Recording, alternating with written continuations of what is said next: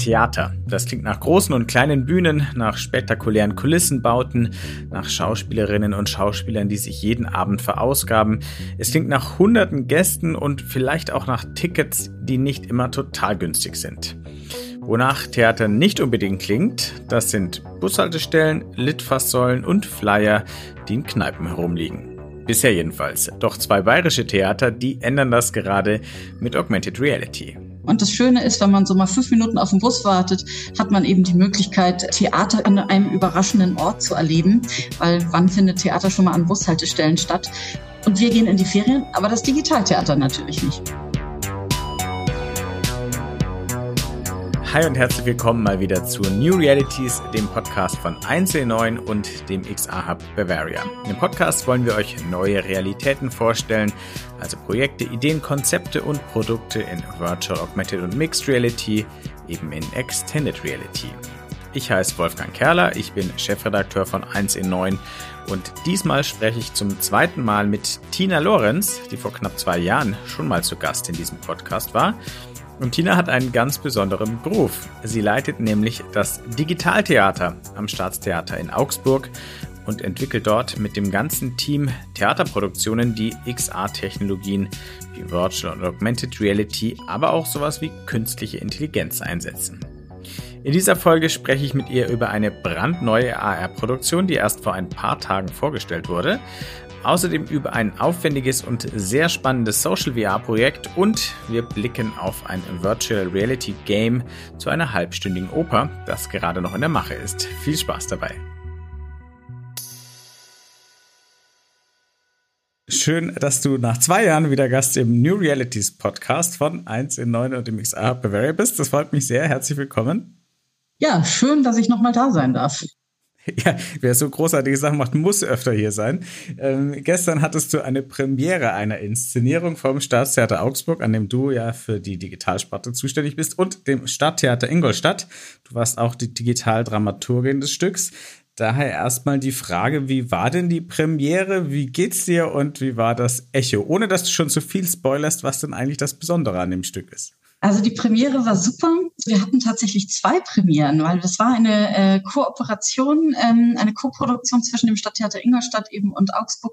Und deswegen hatten wir zwei Premieren in zwei Städten, weil auch die SpielerInnen aus Augsburg teilweise kamen und aus Ingolstadt. Ganz was Besonderes haben wir sonst nie so. Das war für uns alle ganz neu und die Produktion war für uns auch alle neu. Und deswegen wir hatten wahnsinnig viel Spaß, den Leuten dabei zuzugucken, wie sie diese Produktion erleben. Sehr gut, das, äh, du hast das geheimnisvoll genug gehandelt, denn das Stück, das Premiere gefeiert hat, ist in mehrerlei Hinsicht kein normales, in Anführungszeichen, Theaterstück. Es ist äh, nicht live, es findet verteilt im Stadtraum und auch noch in zwei Städten statt. Das findet auch auf den Smartphones der Leute in irgendeiner Form statt. Ihr habt einen Greenscreen verwendet für die Produktion, aber auch Schauspielerinnen und Schauspieler plus Computergrafik. Eine wirklich ganz stringent zusammenhängende Handlung hat es auch nicht oder ich habe sie nur nicht verstanden. Das können wir dann noch diskutieren. Ich fand es trotzdem gut, so wie sei schon mal gesagt. Und dann hat es auch noch einen wunderschönen Namen. Es heißt ein Flanell-Nachthemd und jetzt kommt das Wichtigste, es wurde in Augmented Reality inszeniert. Wir haben also sehr viel Gesprächsbedarf hier, aber wir fangen mal ganz harmlos noch an. Ein Flanell-Nachthemd, worum geht's in dem Stück und von wem stammt's? Das Stück ist von Leonora Carrington. Das ist eine surrealistische Malerin gewesen eigentlich. Die hat ganz viele Bilder gemalt und die ist US-amerikanisch und ähm, mexikanisch. Also sie ist in Mexiko gestorben. Und dadurch, dass sie Surrealistin ist, äh, haben ihre Stücke oder die, das Theater, das sie gemacht hat, keine stringente Handlung mein Regisseur äh, Lukas äh, Joshua Baueregger hat immer gesagt, ja, die war einfach nicht viel im Theater. Die hat Theater geschrieben, wie sie gemalt hat. Und das heißt, im Flanellnachthemd, das ist eine Handlung, die findet in einem Haus statt, in sechs Räumen eines Hauses, aber gleichzeitig. Das heißt, das Stück hat sieben Seiten Text. Das meiste davon sind Regieanweisungen. Und diese sieben Seiten beschreiben, was in diesen sechs Räumen vor sich geht. Und wenn man die sechs Räume quasi gleichzeitig erlebt, dann hat man sieben Minuten Spieldauer. Das ist fürs Theater ziemlich kurz. Das ist nicht abendfüllend. Dafür kann ich keine Karte verkaufen und die Leute kommen dann, trinken Sekt, geben ihre Jacke ab und nach sieben Minuten stehen sie wieder auf der Straße. Bisschen kurz.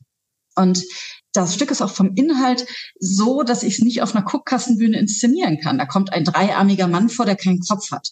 Der räumt die Küche auf und alle Möbel fliegen an die Decke und dann steckt er sie in Brand. So, das ist ein bisschen hart zu inszenieren, wenn ich eine tatsächliche Bühne hätte. Aber in 3D animierten Räumen ist das alles überhaupt kein Problem. Das macht die Technologie sehr zwingend. Damit sind wir bei dem Augmented Reality Part. Theater in Augmented Reality klingt eigentlich simpel, aber gleichzeitig hat es fast noch niemand erlebt. Das heißt, ähm, bevor wir ins Making-of gehen, kannst du vielleicht noch erklären, was sehen, erleben, hören die Zuschauerinnen und Zuschauer denn und wo und wie?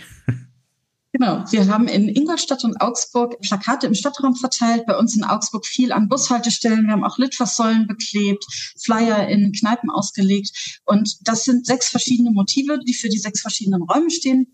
Und man kann die suchen, finden. Das ist ein Casual-Stück. Es kostet kein Geld. Es gibt keine App. Das ist ganz wichtig, die man sich runterlädt, sondern man kann direkt über einen QR-Code auf dem Poster sofort interagieren. Man scannt den QR-Code. Das können wir ja nach drei Jahren Pandemie eigentlich fast alle. Und dann äh, geht sofort eine Web-AR-Plattform auf eine Webseite. Wir arbeiten mit Eighthwall. Das funktioniert auch wirklich super gut. Dann drückt man noch zweimal auf Ja, ähm, die Applikation darf irgendwie Fotos aufnehmen und so. Das muss ja immer sein. Und dann kann man sofort mit dem Poster, das gleichzeitig der Marker ist, eben interagieren, indem man dann das Fenster das auf diesem Poster drauf ist, wird dann eben zum Guckloch in dieses Zimmer. Und man kann mit dem Handy so nach rechts und nach links und dann wirklich auch die Decke und den Boden anschauen. Und das sind hinterlegte 360-Grad-Videos die eben diese kurzen Szenen spielen. Und man muss wirklich nicht alle sechs finden, sondern eben da, wo man es findet, kann man mal eben gucken. Und das Schöne ist, wenn man so mal fünf Minuten auf den Bus wartet, hat man eben die Möglichkeit, Theater an einem überraschenden Ort zu erleben. Weil wann findet Theater schon mal an Bushaltestellen statt? Und wir gehen in die Ferien, aber das Digitaltheater natürlich nicht. Das heißt, das Staatstheater Augsburg und das Stadttheater Ingolstadt spielen quasi durch, durch den ganzen Sommer. Kannst du vielleicht noch diesen, was man in diesem Guckkasten, also diesen Blick in den Theaterraum, den halb realen, halb virtuellen, mit 360 Grad Video vor Greenscreen gedrehten Raum, was man da sieht? Kannst du die Optik beschreiben? Hm, die Optik, die Ästhetik ist, die Räume sind eben 3D animiert. Das heißt, die sind virtuell. Das war auch für unsere Bühnen- und Kostümbildnerin ganz schön neu, weil die hat die Kostüme tatsächlich geschneidert, weil wir haben ja mit SpielerInnen gearbeitet. Aber die Bühne hat sie nie wirklich in real gesehen. Die war nie zum Anfassen. Die war immer nur in 3D im Computer. Und sie hat sie dann auch virtuell, also digital texturiert. Ganz eine neue Praxis. Das war ein Skill, den kannte sie vorher nicht. Das macht man am Theater eigentlich nicht so. Hat aber wahnsinnig Spaß gemacht, hat sie erzählt. Also sie hat gesagt, also diese Sachen ausmalen, das hätte sie noch Monate machen können. Und das heißt, es ist eine Mischung eben aus gefilmten SpielerInnen und gerenderten 3D-animierten Räumen, was aber, finde ich, ganz gut funktioniert eben in diesem surrealistischen Theaterstück, weil die Figuren tragen wahnsinnig fantastische Kostüme. Es gibt einen jungen Mann namens Nut, der hat irgendwie so einen Sherlock Holmes-Mantel, aber er trägt dazu Schwimmflossen und trinkt Tee aus einer Wärmflasche. Dann gibt es ähm, die Verkäuferin Dwin, die ist in so einem riesigen Kokon aus Haaren, die sie dann auch selber noch so weiter strickt. Der ist so teils real, teils digital. Dann gibt es irgendwie das Dienstmädchen, das äh, ein Schwanenkostüm trägt und so. Also das ist alles ganz wild und das macht sehr viel Spaß, das zu entdecken. Im Keller ist meine Lieblingsszene. Da ist eben eine Gesellschaft von Flanellnachthemden und da ist der Familienvater löffelt so blutrote Suppe und lacht irre vor sich hin. Das ist atmosphärisch sehr schön, ein bisschen wild, aber das macht sehr viel Spaß zum Gucken. Das stimmt. Und das ist auch eine der Szenen, wo man merkt, dass man tatsächlich auch seine Position anpassen muss. Weil man hört ihn schon schlürfen und hört ihn auch lachen, wenn ich richtig erinnere. Aber man sieht ihn erstmal nicht, sondern man muss dann schon einen Schritt zur Seite und quasi so um die Ecke schauen. Ab diesem Moment hat ich beim Anschauen verstanden, na, ich muss den Raum wirklich erkunden, beziehungsweise ich kann den Raum erkunden. Das sind Dinge, die ich vielleicht schon gehört habe, aber noch nicht sehe. Das heißt nur noch mal, bevor wir, also es ist schon eine Detailfrage, aber ich fand es ganz spannend. Die Bühnenbildnerin, die sonst ja wirklich also ich kenne mich mit Bühnenbild nicht so gut aus, aber vielleicht ja Stoffe, Tapeten, Möbel gestaltet. Hat die Texturen für die 3D-Grafik jetzt designt? Mhm. Sie hat erzählt, also normalerweise ist es so, bei uns BühnenbildnerInnen, die machen ein Konzept zusammen mit dem restlichen Regie-Team, RegisseurInnen oder auch KostümbildnerInnen. Manchmal ist auch Bühne und Kostüm eine Person, so wie hier jetzt auch ein Flanellnachthemd. Und dann wird ein Modell gemacht, das wird richtig auch noch gebaut aus Material. Dann wird das präsentiert in einer Modellabgabe.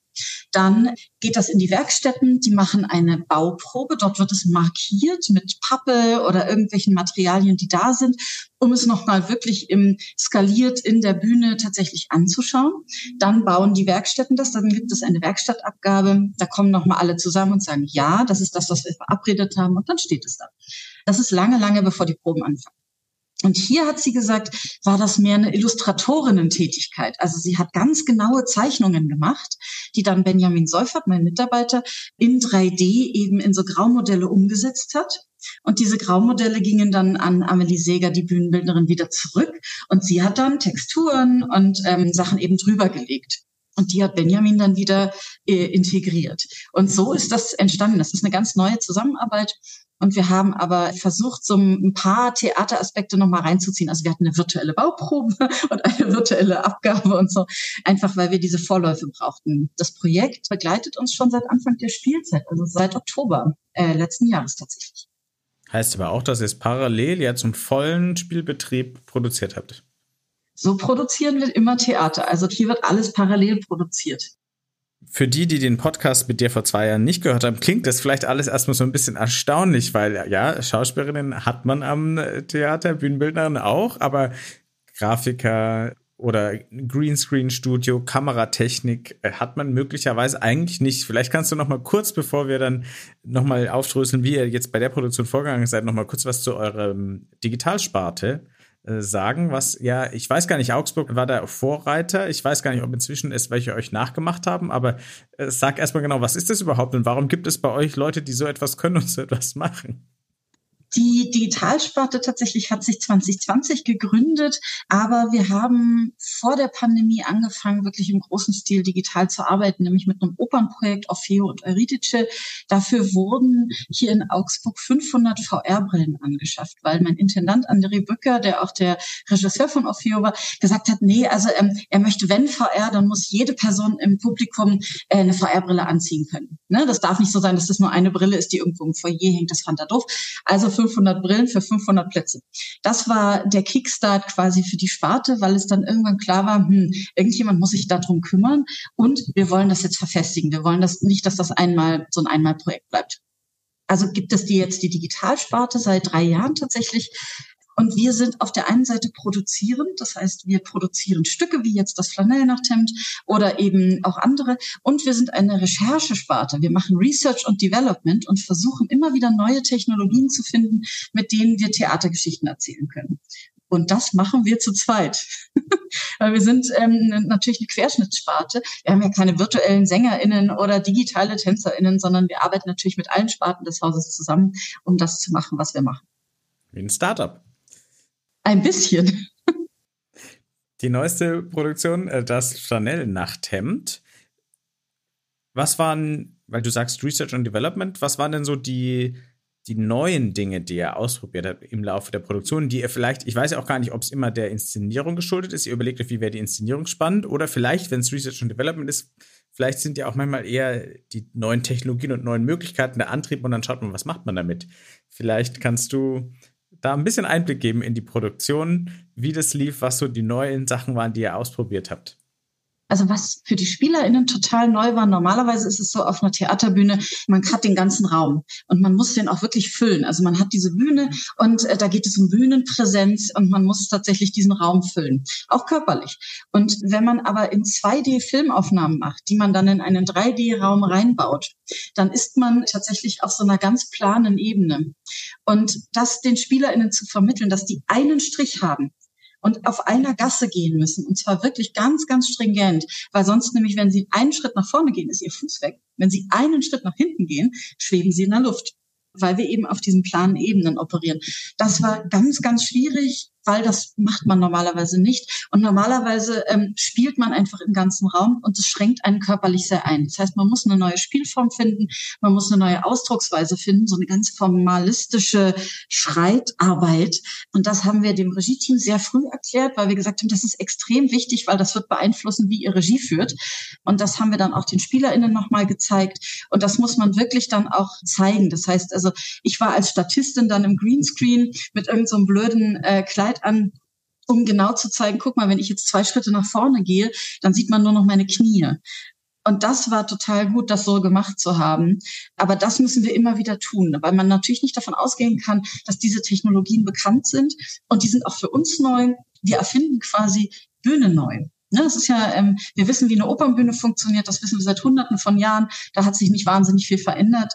Aber eine AR-Bühne, das ist komplett neu für uns. Und das müssen wir äh, neu ausloten und erfinden. Wie habt ihr denn AR, auch dieses AR-Erlebnis, das am Ende bei rumkommen sollte, mitgedacht?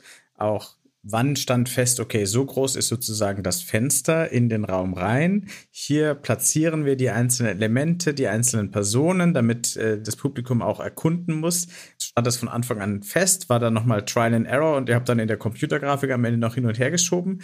Wie muss man sich das vorstellen? Nee, das stand tatsächlich äh, relativ früh fest, ähm, weil die Räume gab es sehr früh. Das heißt also, wir wussten sehr früh, wie die Räume aussehen und wie die Leute sich in diesen Räumen bewegen. Gedreht haben wir ja im Greenscreen, das heißt, man kann die Leute dann später platzieren. Das war auch ganz wichtig. Wir haben teilweise dann auch dialogisch zusammengespielt und es war extrem wichtig, dass die Leute in einem guten Verhältnis zueinander stehen, dass man sie dann auch möglicherweise nochmal ausschneiden und woanders platzieren kann. Aber das stand relativ früh fest. Die Fenstergröße bemisst sich so ein bisschen nach dem Ausspielkanal. Also ein A1-Fenster, ein A1-Plakat ist sehr groß. Da hat man wirklich einen guten Überblick. Eine Postkarte ist ein winziges Guckloch und da muss man schon echt mit dem Handy ganz schön hantieren, dass man da alles sieht. Stand von vornherein fest, welches physische Medium sozusagen das Fenster bildet? Also das A1-Plakat sozusagen und die Postkarte? Ja, wir wussten äh, am Anfang schon relativ genau, wir wollten es in Bushaltestellen hängen. Das war so das Erste. Das war auch das ursprüngliche Konzept von Agnes Zettlack und Lukas Baueregger, dass das den Stadtraum hängen sollte. Und dass es dann Litwas sollen und A1 und A2 lang und Postkarten, das kam dann erst später. Hat aber alles total schöne Vorteile. Eben die Postkarten, weil die so klein sind. Die A2 lang Plakate sind deswegen so schön, weil man noch sehr viel von dem Plakat sieht und das wirklich wie so eine Art von Augmented Fenster ist und das A1-Plakat, weil es einfach so schön groß ist. Wie immer, wobei in der Kunst ist die Frage manchmal auch ein bisschen hinfällig, aber trotzdem, es stellt sich die Frage nach dem Warum. Warum habt ihr gesagt, es braucht Augmented Reality Theater, das wir im Sommer im Stadtraum von Ingolstadt und Augsburg verteilen? Der Regisseur, der das Konzept mitgebracht hat, der ist ein riesen Carrington-Fan. Der ist auch ein ganz großer Fan von surrealistischem, also generell vom Surrealismus. Und dieses Stück kann man einfach nicht auf Bühnen spielen. Das geht einfach nicht. Das funktioniert einfach. Äh, also die Flanellnachthemden, die kriegen wir irgendwie hin, dass die Möbel an die Decke schweben, ja auch, aber alles zusammen, das wäre eine riesige Technikschlacht auch auf Bühnen geworden. Das Stück ist viel zu kurz manchmal ist es auch so, dass die Erben dann sagen, also die RechteverwalterInnen sagen, nee, das darf nicht mit anderen Sachen zusammengespielt werden. Dann liegen die Rechte auch noch in Amerika beim Estate, die Übersetzungsrechte bei Rowold in Deutschland. Das war gar nicht so einfach zu kriegen. Und dann wäre auch diese Koproduktion nicht gegangen, weil wenn man sagt, wir machen zehn Spieltermine und die IngolstädterInnen müssen zehnmal nach Augsburg kommen zum Spielen und wir zehnmal nach Ingolstadt zum Spielen, das wäre dispositionell einfach überhaupt nicht gegangen. Und das heißt, diese Technologie ist absolut zwingend. Wir mussten das so machen, weil nur mit virtuellen Räumen haben wir die Möglichkeit, wirklich alles zu machen. Das erweitert unsere Bühnenmöglichkeiten ins Unendliche. Und ich will schon lange, lange, lange Sommertheater im Stadtraum machen. Ich habe das mal gesehen, das Schauspiel Graz hat das mal vor zwei Jahren oder so, haben die gesagt, Mensch, schöne Ferien, wir sind weg, aber hier ist übrigens der Spielplan unseres digitalen Spielplans. Und das fand ich genial, das wollte ich auch. Und deswegen habe ich gesagt, super, das ist genau das, was ich schon immer mal machen wollte. Die Plakate hängen jetzt erst wirklich kurz, aber ihr hattet ja schon Premieren. Wie ist bisher die Resonanz? Was hast du gehört vom Publikum? Dass nicht nur das Produzieren anders ist, sondern auch das Rezipieren, also das Wahrnehmen. Das haben wir auch gesehen in den äh, Rezensionen, die kamen, dass die Theaterkritiker schon auch gesagt haben, ja, das ist ja irgendwie ganz anders, als wir das gewohnt sind. Normalerweise gehen wir halt hin, ne? wir geben unsere Mäntel ab, wir trinken einen Sekt und dann setzen wir uns auf einen Platz und dann wird uns was dargeboten. Und hier muss ich mit meinem Handy was machen und ich muss mir das selber so erarbeiten und entdecken. Und ich glaube, dass das Digitaltheater eben da auch so ein bisschen so Räume aufmacht. Wir erreichen damit vielleicht Leute, die gar nicht wissen oder denen das egal ist, dass wir ein Theater sind. Und das finde ich toll dass wir komplett neue Leute auch erreichen, ebenso an der Bushaltestelle. Und vielleicht ist es aber auch so, dass wir die Sehgewohnheiten unserer TheatergängerInnen auch so ein bisschen aufbrechen und sagen, guck mal, das kann auch Theater sein. Das ist auch immersiv, das ist auch interaktiv, das kann schon auch ein Theaterstück sein. Ich habe mir das so die Rezeptionssituation vorgestellt. Man ist an der Bushaltestelle, wenn man keine Kopfhörer drin hat, dann hat man ja auch äh, Ton, braucht's ja auch. Der ist ja auch, funktioniert auch sehr schön. Hast du die Hoffnung, dass dann plötzlich die Leute sich gegenseitig über die Schulter aufs Smartphone schauen, was die anderen Personen da komisches machen vor dem Plakat, damit Theater ja doch wieder so ein Gemeinschaftserlebnis wird? Absolut, damit habe ich den Live-Moment sofort wieder drin und damit ist wirklich jedes Definitionsmoment von Theater drin. Ne? Es ist live, es ist kopräsent, es ist immersiv, es ist interaktiv, alles da. Weil ich glaube, das passiert automatisch spätestens, wenn die dann den Keller angucken und dann äh, Gerald Fiedler mit seiner irren Lache, spätestens da gucken alle drauf. Und das Schöne ist, es ist wirklich so ein Nebenbei-Medium. Ne? Ich habe fünf Minuten, ach, der Bus kommt erst in sieben, ach, dann scanne ich mal hier den QR, mal gucken, was es ist. Und das finde ich eben so schön, ne? dass die Schwelle einfach gesenkt wird, sich mit Kunst auseinanderzusetzen auseinanderzusetzen und mit Theater, weil wir zeigen ja auch wirklich Inhalt. Also wir feiern nicht nur irgendein Medium ab, sondern wir zeigen wirklich ein Kunstwerk und das ist auch wirklich ein tolles Kunstwerk und das macht es eben so demokratisch auch. Ihr habt ja schon drei Jahre an digitalen Produktionen gearbeitet. Das heißt, ich gehe davon aus, dass im Staatstheater diese Zusammenarbeit der verschiedenen Gewerke, die es vorher gar nicht so alle gab, inzwischen funktioniert. Aber trotzdem, Theaterlandschaft ist natürlich sehr etabliert. Und wenn dann Worte fallen wie gerade Begleitmedium, also ich habe früher fürs Radio gearbeitet, da ist man dieses Wort, ähm, da ist man leidgeprüft in der Verwendung dieses Wortes, ja, ähm, oder nebenbei Medium. Gibt es da noch Reaktanz, äh, dass man sagt, naja, auf der Bühne der klassischen habe ich die volle Aufmerksamkeit des Publikums und hier soll ich plötzlich neben der McDonalds-Werbung stattfinden? Gibt es da noch Ängste? Ja, also wir machen ja tatsächlich auch beides. Also wir haben einen VR-Versand für 360 Grad Videostücke. Und da haben wir mittlerweile zwölf Produktionen und diese zwölf Produktionen verschicken wir zu den Leuten nach Hause. Und wenn man eine VR-Brille aufsetzt, dann ist das kein Nebenbei-Medium mehr, sondern das ist wirklich, wir wollen, dass die Leute, die das aufsetzen, die können dann gar nicht mehr aufs Handy gucken. Das geht einfach nicht, rein physisch nicht, weil sie ja so eine VR-Brille aufhaben. Und das finden wir auf der anderen Seite auch schön. Ich glaube nur, dass das alles nebeneinander existieren kann. Ich kann Theater machen für Leute, die fünf Minuten auf den Bus warten und die vielleicht niemals zu mir ins Theater kommen würden. Ich kann aber auch Theater für Leute machen, die sagen, cool, ich habe eine 80-jährige Mutter, die war immer Abonnentin, jetzt hat sie einen Hüftschaden, jetzt geht sie nicht mehr ins Theater. Da besorge ich ihr so eine Brille. Für die Leute kann ich auch Theater machen. Und das alles geht eben mit technologischen Hilfsmitteln. Und trotzdem findet ja weiter auf meinen Bühnen was statt. Ich habe trotzdem noch den Schiller, ich habe trotzdem noch zeitgenössisches Theater auf Bühnen. Das ist ja kein Ausschluss, sondern das ist eine Bereicherung eben für Leute, die aus welchen Gründen auch immer mit dem Theater hadern. Oder auch für Leute, die sagen, ich gehe super gerne ins Theater, aber jetzt gucke ich mir eben auch digitale Theaterstücke an wir können gar nicht mehr über alles sprechen, was ihr schon gemacht habt, weil ihr schon so viel gemacht habt in diesen drei Jahren, aber lasst uns ein bisschen was rauspicken. Äh, für alle, die sich für die erste große Produktion interessieren, Orfeo at Euridice, hört den Podcast von 2021 an, da haben wir den nämlich äh, besprochen. Deswegen schauen wir auf ein besonderes Projekt, das Elektrotheater, ein Social VR Projekt. Vielleicht kannst du noch mal kurz umreißen, was die Idee war und wie das Ganze dann funktioniert hat. Das Elektrotheater ist ein Projekt, was auch schon relativ lange im Vorlauf ist. Also das haben wir jetzt 2021 angefangen mit Mitteln der Kulturstiftung des Bundes. Die hatten einen Fonds für digitale Interaktion und Partizipation und damit konnten wir das machen. Und das ist wirklich eine Recherchearbeit gewesen, weil wir gesagt haben, damals war das Metaverse auch noch ganz frisch und groß und neu. Und wir haben gesagt, das klingt erstmal spannend. Wir müssen uns aber damit auseinandersetzen, um herauszufinden, was wir als Theater oder was wir eben als öffentlicher Sektor dort brauchen. Weil in Web 2, ähm, Social Media, ist es ja so, das haben wir als Theater so ein bisschen verschlafen. Und es gibt dort eben keinen öffentlichen Raum mehr. Und deswegen gibt es dort auch keine Kunstfreiheit. Ich kann, wenn ich auf Facebook Theater machen will, das nicht tun, weil Facebook mich einfach sperrt, wenn ich irgendwie Dinge zeige, die gegen die Nutzungsregeln verstoßen. Und es gibt eben kein öffentliches Facebook oder kein öffentlich gefördertes Facebook. Das sind alles private Plattformen. Und damals war das so, dass wir gesagt haben, in Web 3 haben wir jetzt die Möglichkeit, und das ist ja immer noch so, das gibt es ja immer noch nicht wirklich, äh, wir haben jetzt die Möglichkeit, diese Debatte mitzugestalten. Und deswegen haben wir eine Social VR-Anwendung gebaut, das Elektrotheater, um eben genau rauszufinden, was brauche ich da drin, um Theater zu spielen? Was brauche ich da drin, um Kunst zu machen? Und wie kann ich mit den Leuten interagieren? Und das hat so funktioniert. Wir haben Pico G2 Brillen, die werden ja auch nicht mehr hergestellt. Das sind diese 3DOF VR Brillen, die wir eben auch benutzen für Orfeo, die benutzen wir äh, für unseren Versand. Dadurch, dass ich so eine große Flotte habe, haben wir gesagt, das muss alles für diese Brillen funktionieren.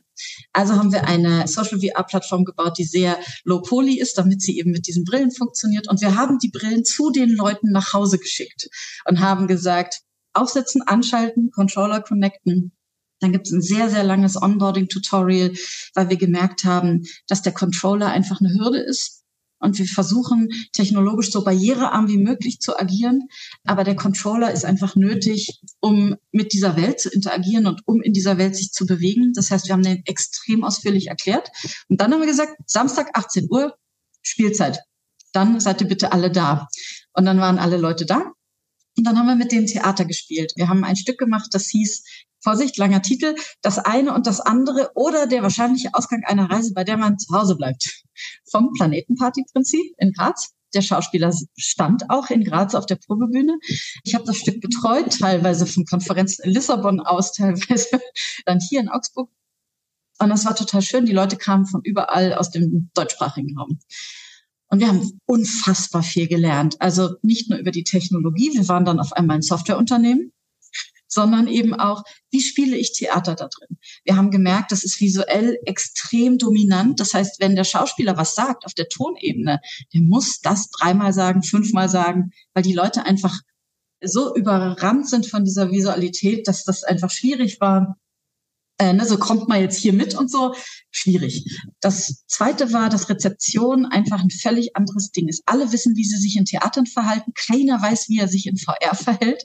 Das heißt, ich habe Einführungen gegeben im Foyer und die Leute haben da, da waren so Stühle, Stuhlwolken in der Luft. Man konnte sich so einen Stuhl nehmen, damit die Leute auch das Greifen noch üben im Foyer. Die haben dann halt mit diesen Stühlen Stuhlkämpfe gefochten oder Fangen gespielt und und so. Und du denkst dann so, okay, würdet ihr das im Theater auch machen? Die Antwort ist natürlich nein. Das ist eine völlig neue Bühne, eine neue Situation.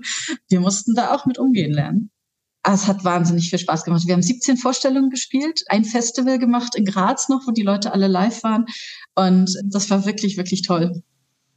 Nur nochmal äh, zum Verständnis, der Schauspieler hat quasi in VR mit seinem Avatar die Darstellung gegeben die verschiedene Räume ja auch besucht hat, verschiedene Bereiche in dieser VR. Und das Publikum waren auch alles Einzelavatare, die aber ja alle gleich aussahen. Das heißt, man war sozusagen eine Person unter vielen gleichrangigen aber bewegen muss man sich ja selber. Das heißt, man musste schon irgendwie im Raum der Handlung folgen und ähm genau. Und wir haben also wir haben wirklich lange konzipiert. Ne? Also wir haben das zusammen gemacht mit den Tech Artists äh, Christian Schleffer und Daniel Stock. Die sind auch aus Augsburg beide.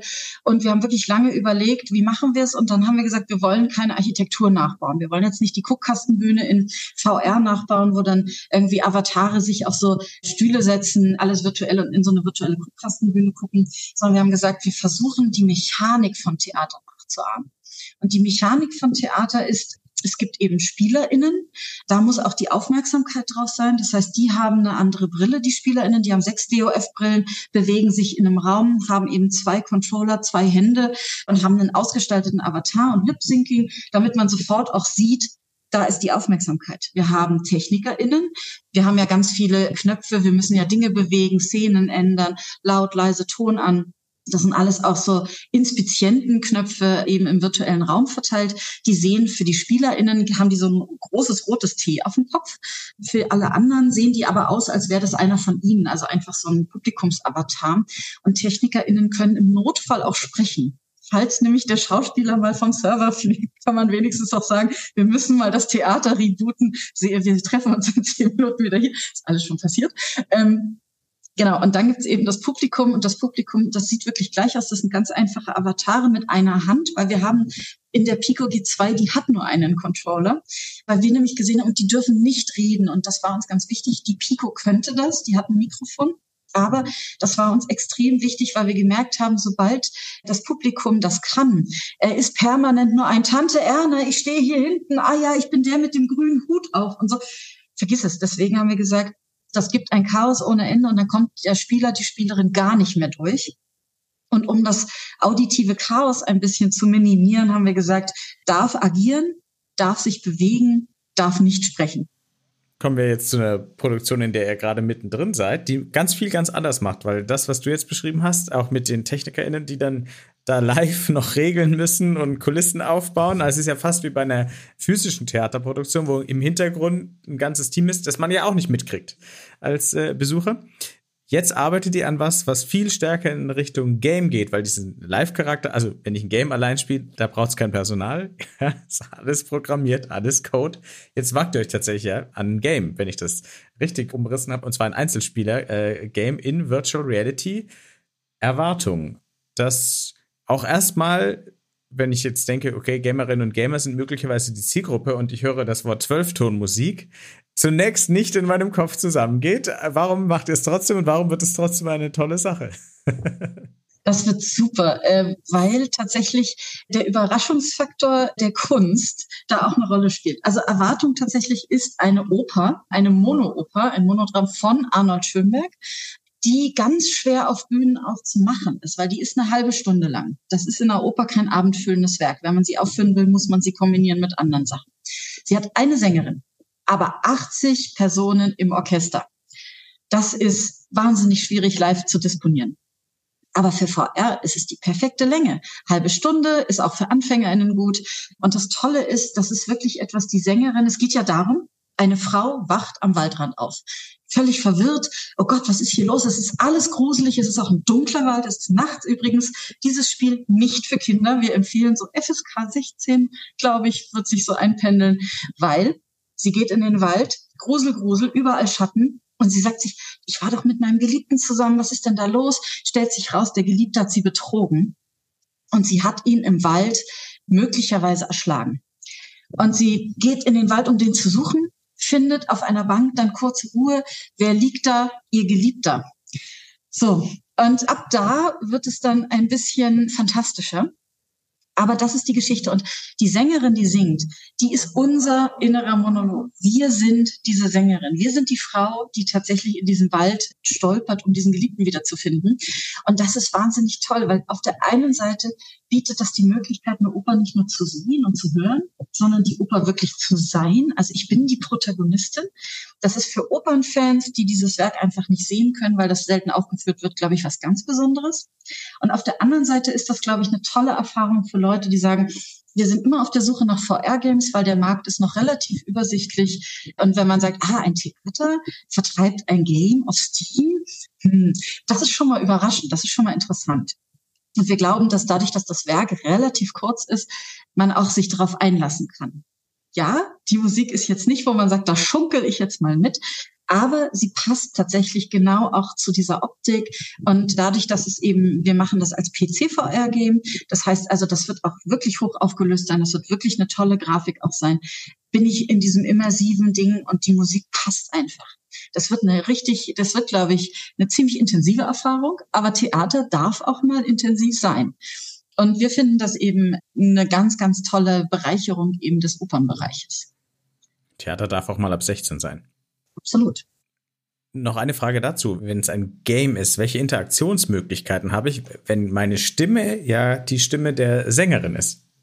Genau, also Schönbergs Musik ist durchkomponiert, das ist eigentlich ein halbstündiges Werk, aber er hat schon in der Komposition so Zäsuren eingebaut.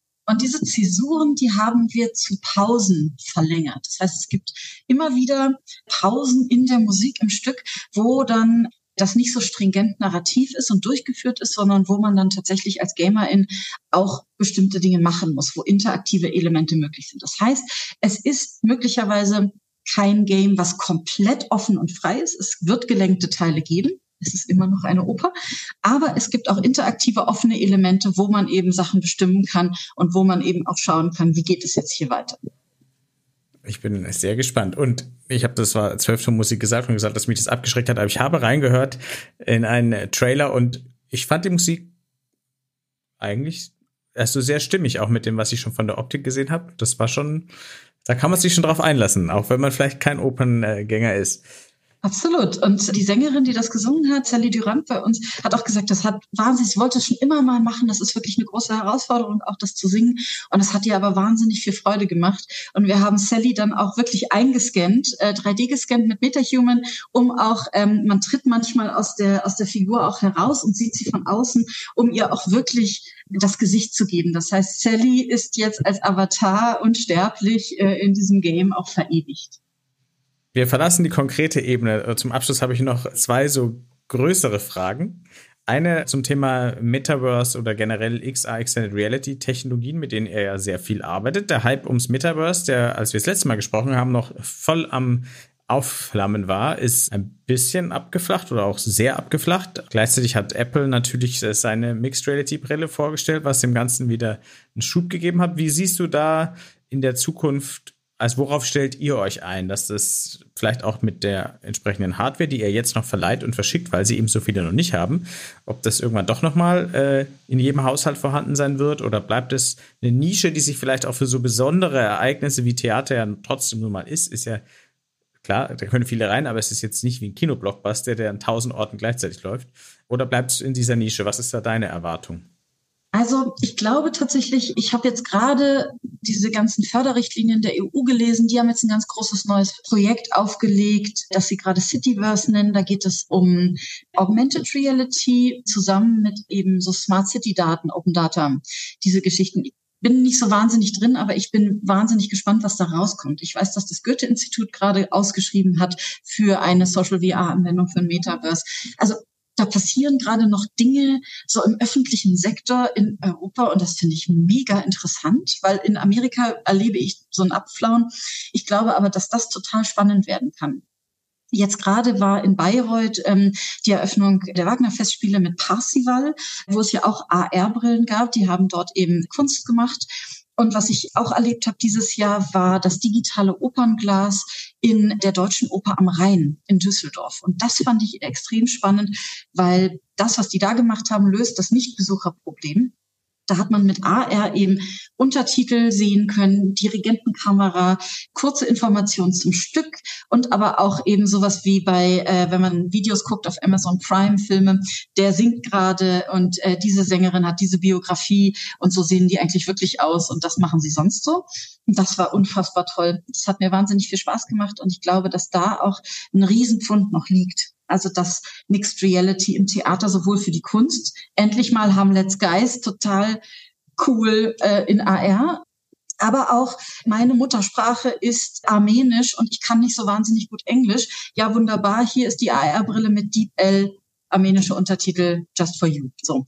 Also auch da sind noch total viele Sachen möglich. Und gerade wenn das jetzt wirklich auch noch so gesamtgesellschaftlich einen Auftritt kriegt, dass man sagt, diese augmentierte Realität, die finde ich sehr spannend. So in Zukunft. Das soll nicht heißen, dass ich jetzt irgendwie äh, zum VR-Skeptiker werde. Überhaupt nicht. Ich liebe VR. Ich liebe das, was wir damit tun können. Und ich liebe die Immersion, die das bietet. Äh, ich bin aber sehr gespannt, was einfach der Hardware-Bereich in den nächsten fünf Jahren noch bringt. Und ich bin sehr gespannt, was das Theater noch bringt, weil tatsächlich hat sich jetzt durchgesprochen, dass Digitaltheater eine Bereicherung sein kann, auch nach Corona noch sein kann, dass man damit Sachen machen kann, die auf Bühnen nicht gehen, dass man da wirklich auch Leute erreichen kann, die man vielleicht nicht initial erreicht und dass da wirklich auch sehr viel Musik drin ist. Und du hast da einen nicht unerheblichen Beitrag zu geleistet. Jetzt muss ich trotzdem noch eine letzte Frage stellen. Du hast ein bisschen schon die Brücke hingebaut, denn du hast DeepL erwähnt, was eine künstliche Intelligenz ist, die Texte übersetzt. Ich will aber gar nicht über so eine künstliche Intelligenz sprechen, sondern über äh, generative künstliche Intelligenz, also sowas wie JetGPT, Stable Diffusion, Textgeneratoren, Bildgeneratoren, Videogeneratoren gibt's auch immer mehr. Als äh, die Leiterin der Digitalsparte eines Theaters musst du dich ja zwangsläufig auch damit beschäftigen. Hast du dir schon überlegt, wie man diese Art von generativer künstlicher Intelligenz bei euch einsetzen könnte? Oder vielleicht habt ihr es sogar schon gemacht? Natürlich haben wir das schon gemacht. Also bitte. Nein, nein, Quatsch. haben wir aber wirklich, ähm, und zwar beim letzten Brecht-Festival, das findet hier in Augsburg statt. Das ist nicht von uns, das ist extern kuratiert. Ähm, und der momentane Kurator ist Julian Warner, Kulturanthropologe. Und wir haben, das war so ganz kurz vor ChatGPT bevor das so einschlug, haben wir gesagt, generative KI ganz toll, wir machen, wir trainieren GPT-3, wir feintunen die nach mit Brechttexten. Und wir haben eine Brecht-Fanfiction-Maschine gebaut, die Brecht-Maschine und haben die in diesem Brecht-Festival eingesetzt und das war das Projekt der Stunde, weil zwischendurch kam eben ChatGPT und alle redeten nur noch darüber. Und wir so, ja, hier, Brecht-Maschine. Und wir haben eben zusammen mit Brecht-ExpertInnen aus dem Brechtkreis hier in Augsburg haben wir dann mit der Fanfiction-Maschine Theaterstücke geschrieben, eben wirklich Fanfiction. Wir haben aber auch mit diesem feingetunten GPT-3 dann eine Seance-Maschine gebaut, wo wir dann den Geist von Bert Brecht an seinem Geburtstag irgendwie beschworen haben. Äh, es, war, es war großartiger Spaß. Es war ein ganz, ganz leichter Zugang. Das war natürlich keine große Kunst, sondern erstmal ein Spielen, ein Ausprobieren. Das fand ich aber ganz wichtig, eben zu gucken, was kann das und wie gehe ich damit um. Wir sind total im Servicebereich, äh, finden wir das auch ganz großartig. Also zum Beispiel das, was DramaturgInnen am allerunliebsten tun, ist, du hast einen super tollen Text geschrieben für die Webseite und jetzt hat der Leporello 715 Zeichen noch frei. Und du musst deinen tollen Text auf 715 Zeichen zusammenkürzen. So, und das ist was, das muss man nicht mehr per Hand machen. Da trainiert man dann einfach eine Maschine drauf und sagt so, und dann wird das gemacht für einen. Wir machen Vorschaubilder mit Midjourney sehr gerne. Oder wenn wir irgendwo Projekte pitchen, die es noch nicht gibt, einfach, dass man sich vorstellen kann, wie das später mal aussehen kann, was das später mal sein kann. Das probieren wir, damit einfach alle so eine Vorstellung davon kriegen. Und ich glaube aber auch, dass eben in der Kunst ist es sehr spannend, damit umzugehen, eben auch, weil wir uns damit auseinandersetzen müssen, wie stehen wir denn dazu? Wie ist denn die ethische Komponente, die philosophische Komponente? Was wird sich gesellschaftlich verändern, wenn Text, Video nicht mehr unbedingt menschengemacht ist. Jetzt ist es so, ich gehe ins Internet, ich lese einen Text, ich gucke ein Video, ich höre einen Podcast und weiß, okay, da sind Menschen dran beteiligt. Oder zumindest war das bis vor fünf Jahren noch so. Das kann ich aber nicht mehr voraussetzen. Amazon-Reviews sind schon lange, lange nicht mehr von Menschen gemacht. Ja? Und dieser Podcast ist, wir schwören, Menschen gemacht. Aber auch das, wer weiß, ist das wirklich so? Hast du vielleicht mit meiner Stimme eine generative KI trainiert, die jetzt diese wundervollen Sachen sagt? Die wir per E-Mail ausgetauscht haben? Die wir, oder gar nicht mehr, weißt gar du, wer nicht, weiß, ja. was Tina Lorenz in Wirklichkeit, die ist schon längst im Urlaub. Also die ist schon im Sommerurlaub, genau, weil wenn der Podcast veröffentlicht wird, bist du nämlich auch schon im Sommerurlaub. Absolut. Und ich glaube, das sind aber total spannende Fragen. Und als Theater haben wir ja immer auch die Aufgabe, gesellschaftliche Veränderungen mit Kunst weiter zu begleiten. Und deswegen setzen wir uns natürlich mit KI auch auseinander, weil die Frage, kann KI ein Theaterstück? Die kann man mit Ja beantworten. Das ist eine langweilige Frage, ne? Ähm, sondern die Frage ist, was machen wir denn jetzt damit? Oder wie können wir spannende Kunst schaffen, die uns auch was zu sagen hat? Und kombinieren eben mit Menschen. Sehr gut. Da könnten wir jetzt gleich noch eine zweite Folge dranhängen, aber das tun wir nicht. Das heben wir uns für einen, deinen dritten, hoffentlich dritten Auftritt bei uns auf. Äh, Tina Lorenz, herzlichen Dank für diese Einblicke in die wirklich spannende Arbeit am Digitaltheater des Staatstheaters Augsburg und für alle, die sich in Augsburg rumtreiben und Ingolstadt. Schaut euch ein Flanell-Nachthemd an. Ihr findet es an Litfaßsäulen, Bushaltestellen, auf Flyern. Und für alle, die nicht den Sommer in Ingolstadt und Augsburg verbringen, kann ich einen Tipp geben, der vielleicht nicht das volle Erlebnis gibt, aber die Plakate sind auch online auf eurer Website zu finden. Da findet sich der QR-Code drauf. Dann kann man es zumindest in klein auf dem Computerbildschirm auch anschauen. Und auch da funktioniert es gut. Vielen Dank, Tina. Und jetzt erstmal einen schönen Sommer und wir sind gespannt, womit ihr uns dann in der nächsten Spielzeit überrascht.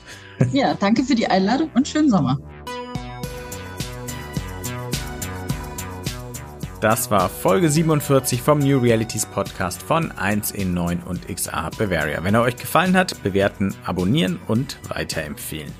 Wie immer findet ihr Links, die euch noch mehr Informationen zum heutigen Podcast geben, insbesondere natürlich zu den angesprochenen Theaterproduktionen in den Shownotes. Und jetzt noch der Abspann.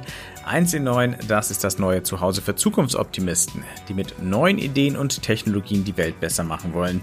Und 1 in 9 besteht nicht nur aus diesem Podcast, sondern auch noch aus einem Online-Magazin, einer Community-Plattform und aus Events. Alle Infos unter www.1in9.community.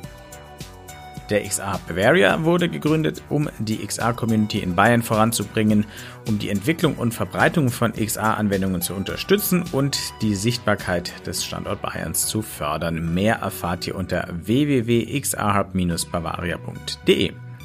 Dieser Podcast ist möglich durch die Förderung des Bayerischen Staatsministeriums für Digitales. Vielen Dank dafür und bis zum nächsten Mal.